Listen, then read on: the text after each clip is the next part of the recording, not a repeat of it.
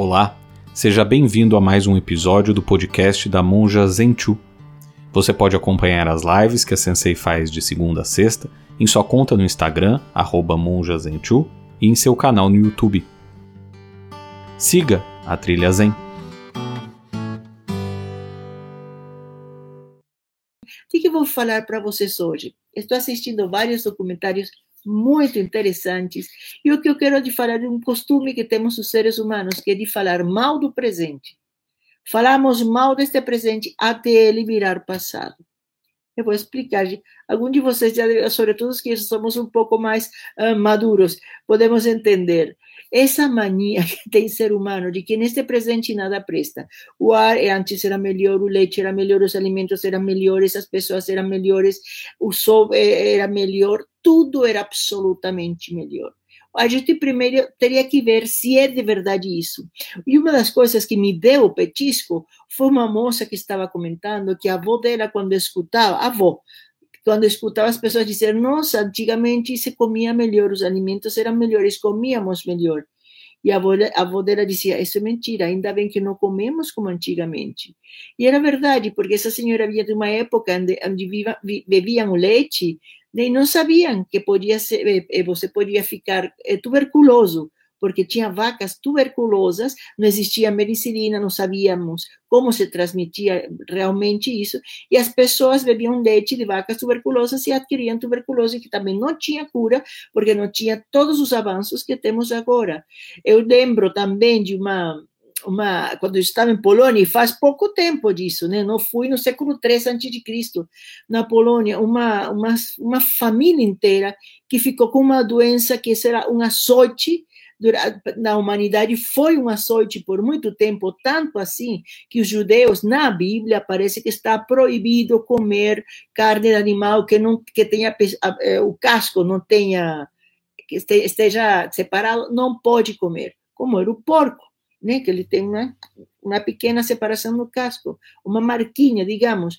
Porque de onde veio essa, essa, essa proibição, esse preceito religioso que não podia ser violado? Porque vinha que as pessoas que comiam carne de porco, algumas adoeciam e morriam.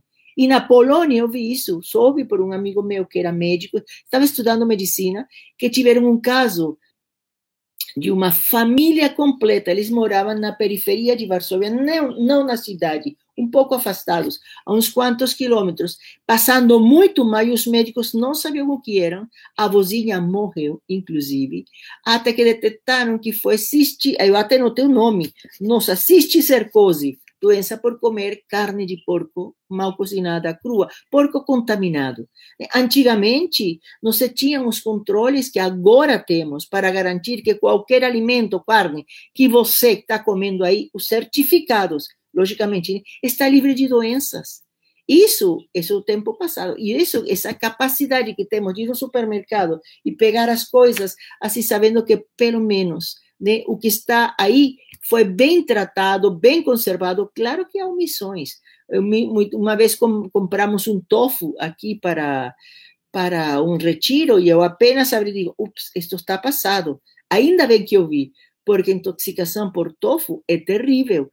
Isso agora, isso refrigerado, isso guardado numa geladeira. Imaginem, antigamente, quantas pessoas não morreram intoxicadas porque com o calor do verão no Japão, será que eles faziam tofu? Eu não sei, porque é, é, é simplesmente terrível uma intoxicação dessas. Qual é essa mania que temos de dizer que neste presente nada presta, que sempre o passado foi melhor? É só esperar que este presente que estamos reclamando vire passado e vamos ficar com saudade. Lembra da época em que a gente falava mal do trânsito, de ter que ir para o escritório, dessa vida agitada? Agora, ainda não entrou a, a, a vida presencial completamente, né? e já estamos praticamente com saudade. Falávamos o que era passado, ah, era tão bonito quando a gente. Então, e aí eu, eu digo para vocês: esqueceram das duas horas de trânsito para ir, as duas horas de trânsito para vir? Eu não esqueci. eu não esqueci de jeito nenhum. Que mania é essa? Que nos faz parar de enxergar o que é realmente, até onde chegamos. É uma negação de que temos que os alimentos eram melhores. Tem certeza? Temos absoluta certeza. Quando era pequeno, os alimentos não tinham data de validade. Você confiava em que sua mãe podia cheirar ou ver ou não, mas não tinham essa data de validade. Os ingredientes, isso é um assunto de faz pouco tempo que ajudam, que você tem que ter critério, isso sim. Você tem que sair do piloto automático e vai comprar uma coisa e tem que ler. Diz é plutônio limpíssimo. Eu não compro isso, porque plutônio, urânio refinadíssimo. Claro que eu não vou comprar. Eu tenho que estar presente na compra, mas pelo menos estão os ingredientes e eu tenho, eu tenho opção. Que mania é essa de estar sempre dizendo que no passado tudo era melhor? Eu chego um momento que dizia, quando meu pai falava nisso, eu já via que ele estava tendo sérios problemas para se inserir no presente. E por isso se refugiava no passado. Porque ele não estava desenvolvendo, cansou, quem sabe, né? O ritmo era muito rápido, como agora acontecem as coisas que dizemos que, que, que, que está acontecendo de bom. São tantas coisas e são tantos os avanços que a gente não tem tempo nem de perceber, nem de se interar, nem sequer de comemorar. Eu lembro, este ser humano aqui, esta monjinha, quando tinha 10 anos, o homem chegou na Lua. Meu pai, foi um acontecimento assim como, não sei, imagine, meu pai comprou, que não tínhamos esse costume, uma garrafa de champanhe. E ele nos deu, a minha, irmã tinha, coitadinho, oito anos, né? umas gotinhas só para, para fazer um brinde. Meu pai estava emocionadíssimo. Se o ser humano chega pela primeira vez fora e coloca um pé fora, né? Agora, quantas coisas maravilhosas nos fazem? Fotos de Marte, transmissões ao vivo, marcianos tomando café da manhã ao vivo. E você vendo pelo YouTube, você não se, nem se despenteia, porque faz parte desses avanços cotidianos. São muitas informações. O que precisamos de fazer, de entender, para que a gente se mexa e comece a, a apreciar isto? Gratidão, gente. Apreciamos só o passado, né? Porque um jeito de dizer por presente você não presta. Isso se chama de ingratidão, porque nós fazemos parte deste presente. Nós refletimos e somos, ou seja, criamos e, e, recriamos esse presente, influímos e somos influídos por esse presente.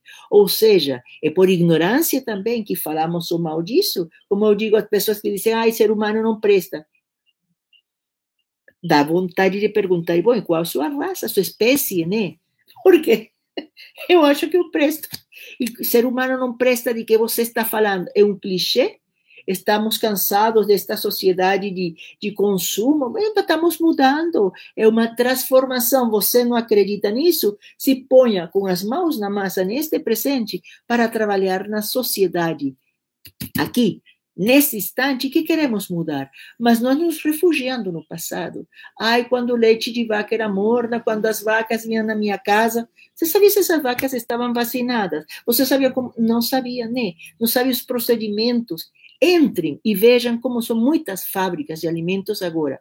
Eu pensei a primeira vez que eu vi que era um assunto da NASA quando começam a construir os foguetes espaciais, que são astronautas, todos vedados com procedimento de higiene grandíssimo, muitas fábricas são assim agora. Entre que tem muito máquina e os homens que entram aí, mulheres, estão absolutamente, digamos, assépticos. Né? Começam desde para cima para baixo as mãos, os trajes, as luvas, tudo, tudo, tudo selado para não contaminar, não comprometer a qualidade do alimento que você vai abrir seu miojo e saiba que aí, pelo menos, não deveria aparecer nada do que não está nos ingredientes, né? Tudo pulcro, tudo impecável, tudo no peso exato. É isso. Como que o presente não parece só o passado bonito? Quando vocês começarem a, sentir essa, esse pensamento obsessivo, porque às vezes a gente diz, nossa, eu me lembro um pé de manga que tinha na minha casa, do lado onde eu morava, no, no paraíso com meus pais, né? Era um pé de manga, uma manga que aqui eu não sei se eu vi, que ela está sempre verde, inclusive madura por fora e por dentro é quase laranja. Aí, pensei, babei. Era de tão saborosa e grande, né? E eu lembro até agora essa manga, e eu lembro de meu irmão e eu ir até lá, subir, entrar no terreno do lado, que era um terreno abandonado, e era toda uma aventura. Não era só a manga, Isso que a gente tem que ver, o que os outros ingredientes faziam com que essa manga do passado fosse tão mágica. Era o proibido, era escapar, era entrar num terreno que, será que tem tigre? Tinha muito mato, ainda bem que não tinha cobra, né? porque isso estava abandonado, era um matagal tá aí. E entrávamos e subir na mata de mango e pegar o mango mais gostoso e voltar correndo para comer escondidos, né?